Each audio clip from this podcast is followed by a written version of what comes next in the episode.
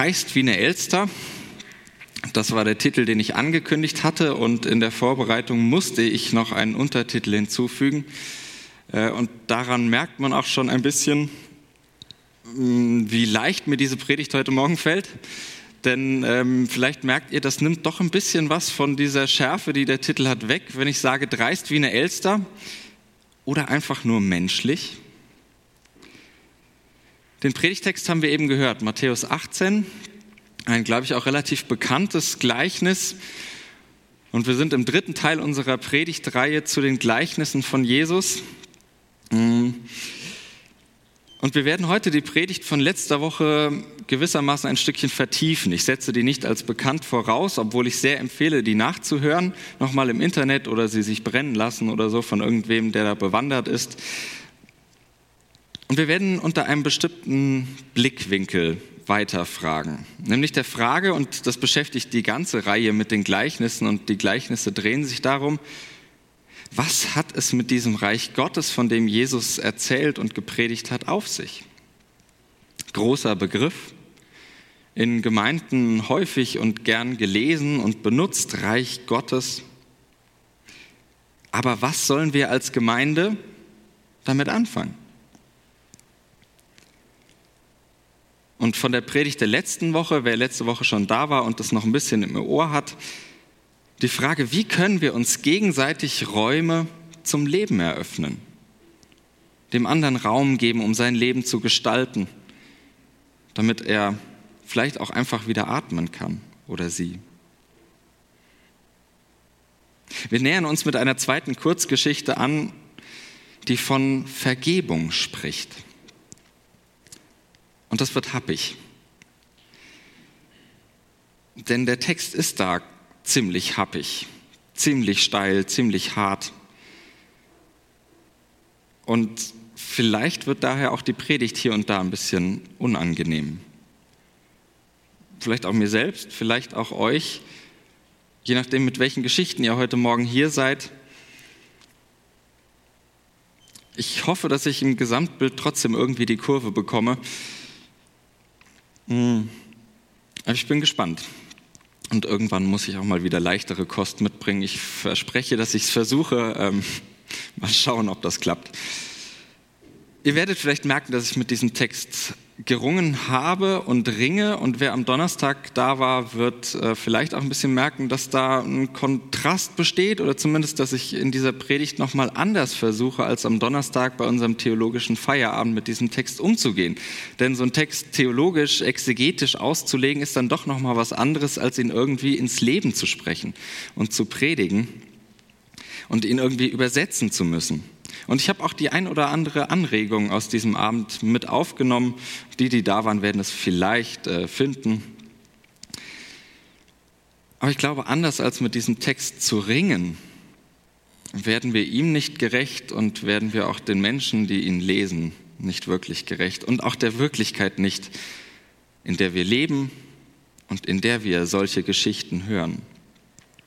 Ich hatte mal eine thematische Gliederung, die habe ich dann verworfen, weil das alles irgendwie, das war mir zu schematisch, aber ich hoffe, dass trotzdem äh, ihr gedanklich mitkommt. Unsere heutige Kurzgeschichte ist die Antwort auf eine Frage, das haben wir gerade gehört, die Petrus stellt, nämlich, wenn mein Bruder oder meine Schwester an mir schuldig wird, wie oft muss ich ihnen vergeben? Bei allem, was in den nächsten Minuten auf uns zukommen wird, eröffnet sich schon diese Frage, eröffnet diese Frage schon eine neue Perspektive. Eine Perspektive, die man in der christlichen Tradition häufig ausblendet, nicht so im Blick hat. Das ist aber auch nicht allzu erstaunlich, weil es eine Perspektive ist, die eigentlich gar nicht so angenehm ist. Das ist eigentlich gar keine angenehme Rolle, in die uns der Text hier mit hineinnimmt. Normalerweise spricht man in Kirche und in Gemeinde ja gern davon, dass wir alle Sünderinnen und Sünder sind. Paulus zum Beispiel ist da schon ganz am Anfang in den ältesten Texten des Neuen Testaments ganz groß drin, wenn er zum Beispiel schreibt, und da könnte man noch weitere Beispiele hinzufügen, alle haben gesündigt und leiden Mangel am Glanz Gottes. In Römer 3. Wir sind Täterinnen und Täter. Das durchzieht die Christentumsgeschichte, dieser Gedanke. Wir sind Täterinnen und Täter. Und wenn man das genau sieht, steht es sogar im Zentrum oder zumindest ziemlich nah am Zentrum des Glaubens an die unendliche Gnade Gottes. Ohne Täterin zu sein, ergibt es keinen Sinn, mit der sogenannten Rechtfertigungslehre von einem Freispruch zu reden. Ohne Täter zu sein, ist es letztlich Blödsinn davon zu reden, dass mir vergeben wird. Also das gehört schon zusammen. Und das ist kein allzu angenehmer Gedanke. Das weiß ich.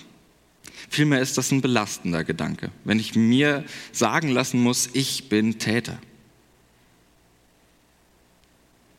Und doch nötigt die Vielfalt der Bibel uns dazu, diesen Gedanken irgendwie aufzunehmen. Daher redet der christliche Glaube auch zu Recht davon. Und ganz ehrlich, auch unsere alltägliche Erfahrung, die nötigt uns dazu, diesen Gedanken zu denken. Und jetzt komme ich mit diesem theologischen Gepäck, was ich mitbringe, an diesen Text und die Frage des Petrus, die stellt plötzlich alles auf den Kopf. Dreht die mir vertraute Perspektive mal um. Und plötzlich bin ich Opfer.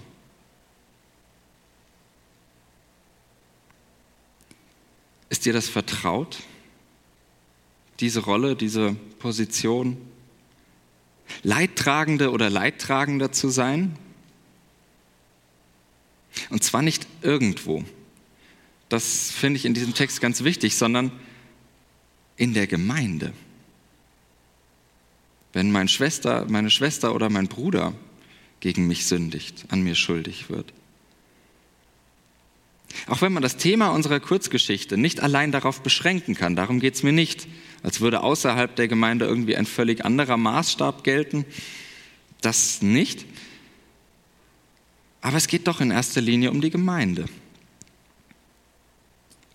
Um die Frage, wie ich damit umgehe, wenn in der Gemeinde ich zum Leidtragenden werde. Und ich glaube, das geht manchmal schnell. Da braucht nur etwas anders zu laufen, als ich das gewohnt bin. Als ich mir das vorgestellt hatte. Zum Beispiel, da hängt dieser neue Pastor einfach irgendein Bild im Gemeindehaus um oder ab, was mir die letzten Jahre ganz wichtig geworden ist. Ich glaube, ich habe das bisher nur im Gemeindebüro gemacht. Ähm, es muss nur irgendwas anders gemacht werden, als wir das bisher gemacht haben. Plötzlich feiern wir das Abendmahl irgendwie anders, als ich das gewohnt bin. Und schon kann ich mich leicht in die Opferrolle fallen lassen. Dabei spielt es nicht mal eine große Rolle, ob die anderen das absichtlich gemacht haben oder nicht. Ob sie das bewusst gemacht haben. Wenn ich mich ungerecht behandelt fühle,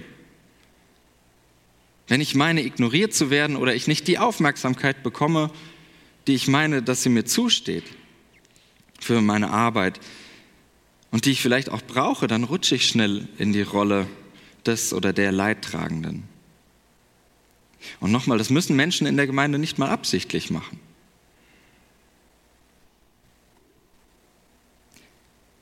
Und doch wage ich eine sehr steile Behauptung. Wo Menschen dich nicht als eine Person mit ihren ganz eigenen, angemessenen, vielleicht auch unangemessenen, verständlichen oder unverständlichen Bedürfnissen wahrnehmen, werden sie an dir schuldig. Wo wir als Gemeinde nicht sensibel sind für das, was Menschen von uns brauchen, machen wir uns schuldig. Wo ich mit dir umgehe, als wärst du genau so wie ich, als bräuchtest du und magst du genau das gleiche wie ich, da werde ich an dir schuldig. Puh. Ich musste eine Weile überlegen, ob ich das so steil sagen kann, ob ich das überhaupt sagen kann. Aber vor dem Hintergrund unserer Kurzgeschichte von heute Morgen muss ich sagen, ja. Aber eben auch nur vor dem Hintergrund unserer Kurzgeschichte. Denn auch wenn unser Text mit der Perspektive der vielen Leidtragenden in Gemeinden beginnt, dann geht es ihm und geht es mir nicht darum, diese Rolle zu bestärken und bloß irgendwie zu bemitleiden. Es geht auch nicht darum, die Schulden möglichst groß zu rechnen. Auch wenn das in dieser Geschichte passiert, dem, vor dem Hintergrund des, dieses Bildes, das da benutzt wird.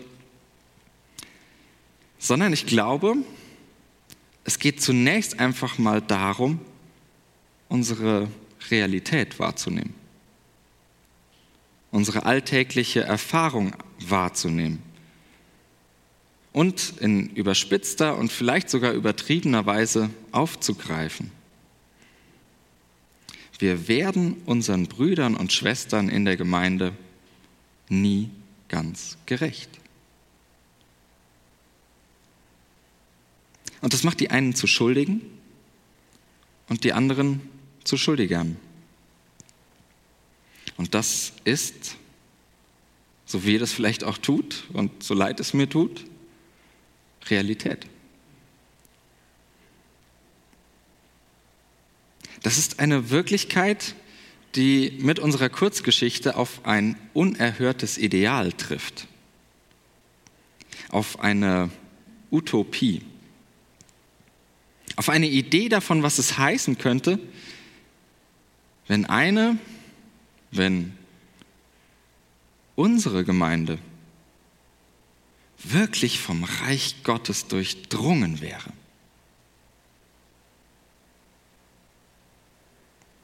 Und dieser harte Aufprall, der stellt uns vor eine Frage, nämlich wie gehen wir mit dieser Tatsache um, dass wir einander nie ganz gerecht werden? Weil wir unterschiedlich sind. Belassen wir es dabei? Teilen Gemeinde ein in Täterinnen und Opfer? Oder liegt uns nicht doch so viel aneinander, dass wir versuchen, immer wieder als Geschwister zusammenzukommen, zusammenzuleben?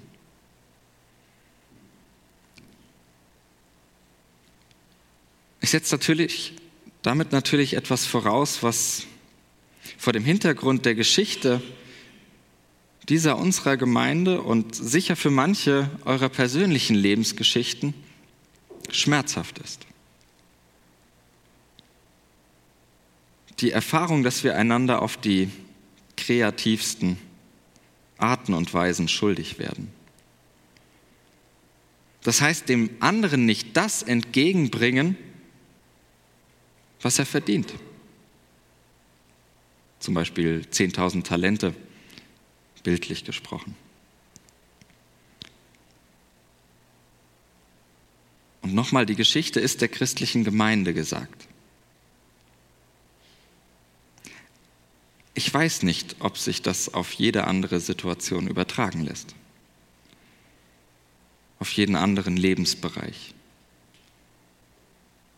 Ich weiß ehrlich nicht, ob das für Menschen zutrifft, denen vielleicht außerhalb der Gemeinde Furchtbares angetan wurde. Ich weiß es nicht. Und doch glaube ich, dass unsere Kurzgeschichte nicht auf Gemeinde beschränkt bleiben muss, sondern als Anregung gelesen werden darf. Mal drüber nachzudenken, käme das, was ich da lese, was mir da begegnet, vielleicht auch an anderer Stelle für mich in Frage? Was könnte passieren, wenn ich diese Geschichte als Anregung für mich lese und aufnehme? Wie könnte meine Welt aussehen, wenn Vergebungskraft in sie eindringen würde? Nicht allein durch meine Anstrengung und vor allem nicht durch Zwang. Aber zurück zum eigentlichen Thema. Wir werden, und ich denke, das kann man so sagen, schlicht und ergreifend ist das so, einander nicht so gerecht, wie es uns als Einzelnen, als individuellen und speziellen und ganz eigenen Persönlichkeiten angemessen wäre. Und dann sammelt sich da gewissermaßen auf unseren Beziehungskonten, die wir so mit jedem Einzelnen führen, ein ziemlicher Batzen Minus an, mal bildlich gesprochen. Tiefe Gräben, die zwischen Menschen entstehen, hohe Mauern, schmerzhafter Stacheldraht. Und aus der bekannten christlichen Perspektive, die ich eben schon angesprochen habe, bleibt mir ehrlicherweise manchmal einfach nichts übrig, als mir einzugestehen, an diesem Minus auf dem Konto habe ich auch so meinen Anteil. Habe Gräben gegraben, Stacheln verdrahtet und Mauern gemauert. Mit etwas Glück wird mir dann irgendwann die Einsicht geschenkt, meine Güte, ich habe ja selbst gar kein Werkzeug, um mein zweifelhaftes Gebilde wieder zum Einsturz zu bringen, wieder einzureißen. Da fehlt mir das Werkzeug für.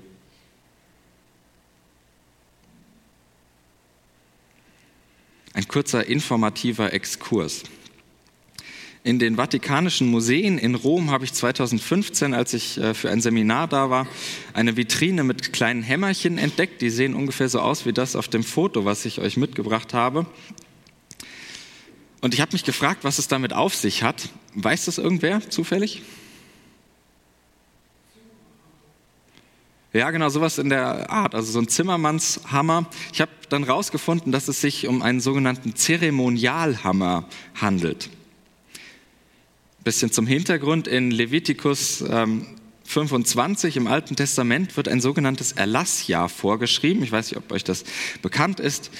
Ähm, das soll alle 50 Jahre gefeiert werden und dient einem vollständigen Schuldenerlass für alle Israeliten. Ob es je gefeiert worden ist, ist nicht ganz klar, darüber streitet man. Aber auf diese Idee geht letztlich dann auch die römisch-katholische Tradition zurück, mittlerweile alle 25 Jahre ein sogenanntes heiliges Jahr auszurufen, in dem vollständiger Erlass von Sündenstrafen, sogenannter Ablass, vielleicht habt ihr das im Ohr, Reformation ging es auch so ein bisschen darum, im Zentrum eigentlich, Erlass von Sündenstrafen gewährt wird.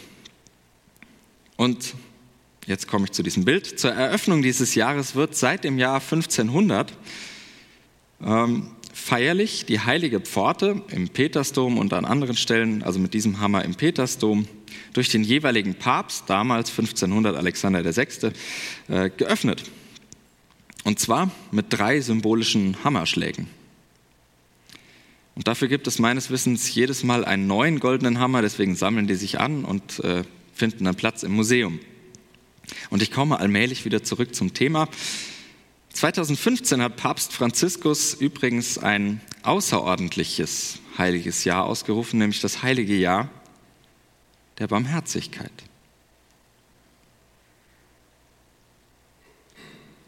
Und ich wünschte mir auch so ein Hämmerchen,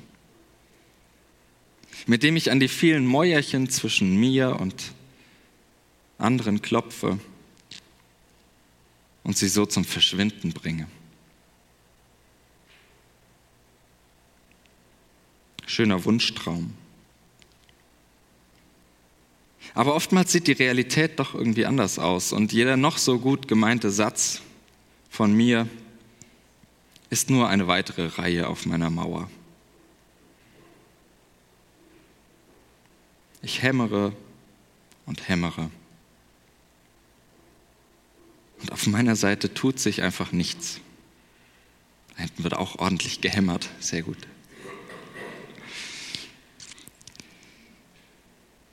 Doch ich glaube, manchmal passiert es, dass die Mauer von der anderen Seite her anfängt zu bröckeln. Dass mein Klopfen und Schlagen zwar von sich aus gar nichts zu bewirken scheint. Ich aber plötzlich von der anderen Seite eine Stimme höre, warte, ich mach das. Der christliche Glaube nennt das göttliche Gnade. Rechtfertigung. Vergebung. Oder sogar Gott selbst. Weil christlicher Glaube davon überzeugt ist, dass die Mauern, die ich zwischen Menschen aufgebaut habe, ich nicht einfach mir nichts, dir nichts wieder zum Einsturz bringe. Ja, komm, ich habe dich verletzt, aber das ist okay für mich. Ich vergebe mir, alles wieder gut. Eher nicht. Die Mauern, die ich gebaut habe, bringe ich nicht so leicht zum Einsturz. Aber, und davon spricht die erste Szene in unserer Kurzgeschichte, wir haben als Christinnen und Christen erlebt, wie Mauern zwischen Menschen gefallen sind. Und wir glauben, dass Gott diese Mauern zum Fall bringt.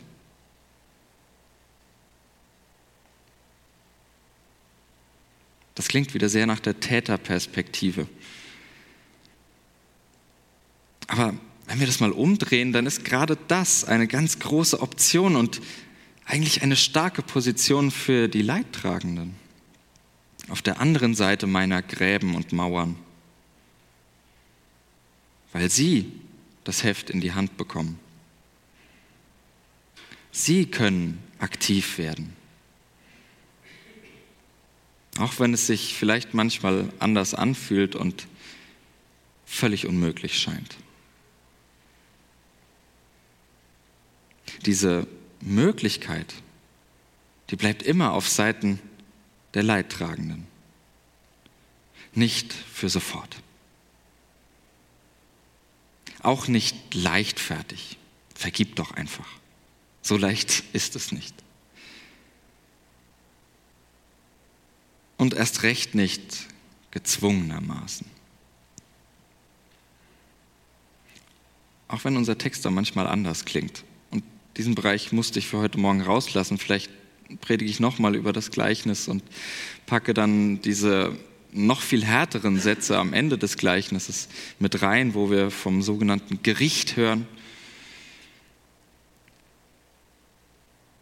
Aber ich glaube, Vergebung funktioniert nicht gezwungenermaßen. Aber es bleibt möglich, eine mögliche Idee, eine Anregung, ein Hauch von dem, wie Gott ist.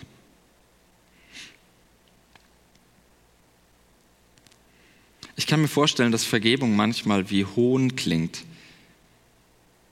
für die, die Schreckliches durch andere Menschen erlebt haben. Wer will es wagen, denen zu sagen, sie sollen vergeben? Und ich denke an die Familien, Freundinnen und Freunde der Opfer in Nizza, und in der Türkei. Will ich denen das wirklich zumuten und sagen, vergebt? Vieles in mir sträubt sich dagegen. Weil zu vergeben nicht die natürliche Reaktion ist. Und doch ahne ich etwas davon, wie viel Potenzial und wie viel Kraft darin steckt. Gewalt und Hass nicht durch Gewalt und Hass und Drohnen und Bomben und Putschversuche zu bekämpfen, sondern mit schmerzhafter Liebe. mit Tränen voller Barmherzigkeit. Mit dieser so verletzlichen Vergebung. Und das ist ein ganz schmaler Grat zwischen Entlastung und Lästerung. Ich weiß. Und doch glaube ich, dass es eine geradezu göttliche Stimme ist, die uns zuflüstert, wie auch wir vergeben unseren Schuldigern.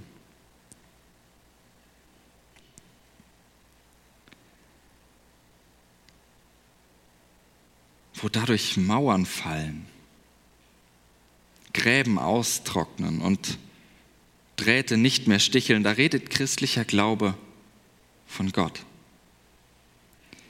Und ich würde sagen, da passiert Gott. Oder wer diese andere Redeweise lieber mag, da tut Gott etwas. Unser Text setzt aber voraus, mit der ersten Szene, die wir gehört haben, dass wir diese Erfahrung selbst kennen. Dass uns der Klang der Stimme von der anderen Seite vertraut ist, die ruft, ich mach das.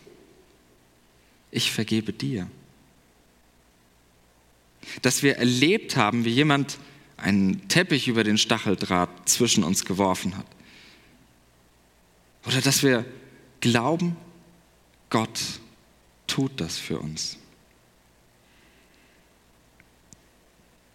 Erst von dieser Voraussetzung her wird die zweite Szene, wo der Verwalter seinem Mitverwalter, seinem Kollegen so hart entgegentritt zu einer solch großen Dreistigkeit, wie ich sie im Titel der Predigt behauptet habe. Denken wir uns die erste Szene zwischen dem König und dem Verwalter weg, dann bleibt nicht viel übrig, was da stören könnte. Dann ist das ein ganz alltäglicher Vorgang und eigentlich auch völlig in Ordnung. Doch vor der ersten Szene, vor dieser erlebten Vergebung, wird die zweite zu einem Kuriosum, zu einem abschreckenden Beispiel zu eben solch einer Dreistigkeit. Und sie stellt die fast unverschämte Frage, willst du so sein? Und noch einmal an die Adressatinnen und Adressaten dieser Geschichte gedacht. Wollt ihr so als Gemeinde miteinander umgehen?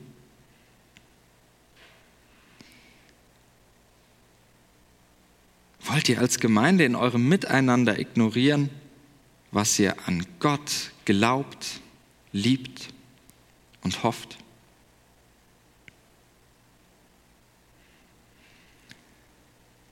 Ich komme allmählich zum Schluss.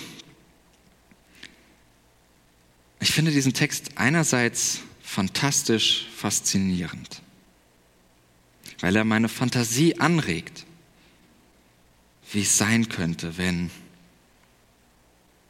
wenn die Lebensweise Gottes zur Lebensweise der Gemeinde würde.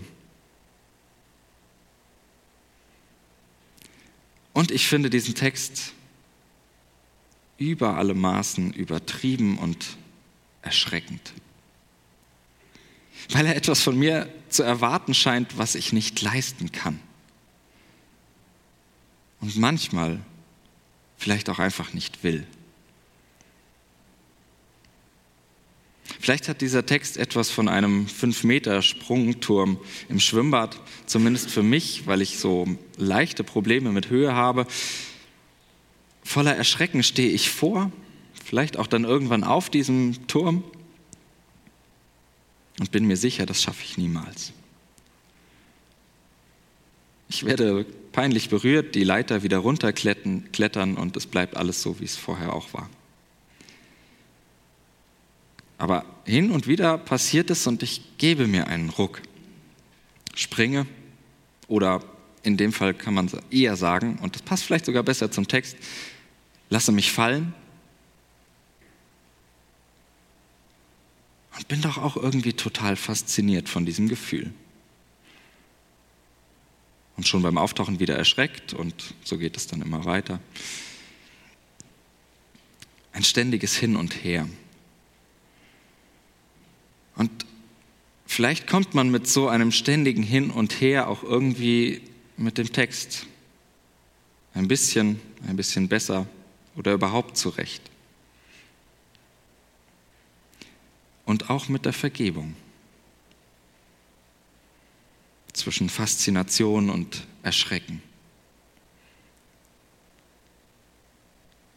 zwischen der Faszination des Reiches Gottes, der Idee und Ahnung davon, was Heilsames durch Gott passieren könnte. Und gleichzeitig das große Erschrecken vor der Herausforderung, vor der Überforderung, den Menschen zu vergeben, die mich verletzt haben.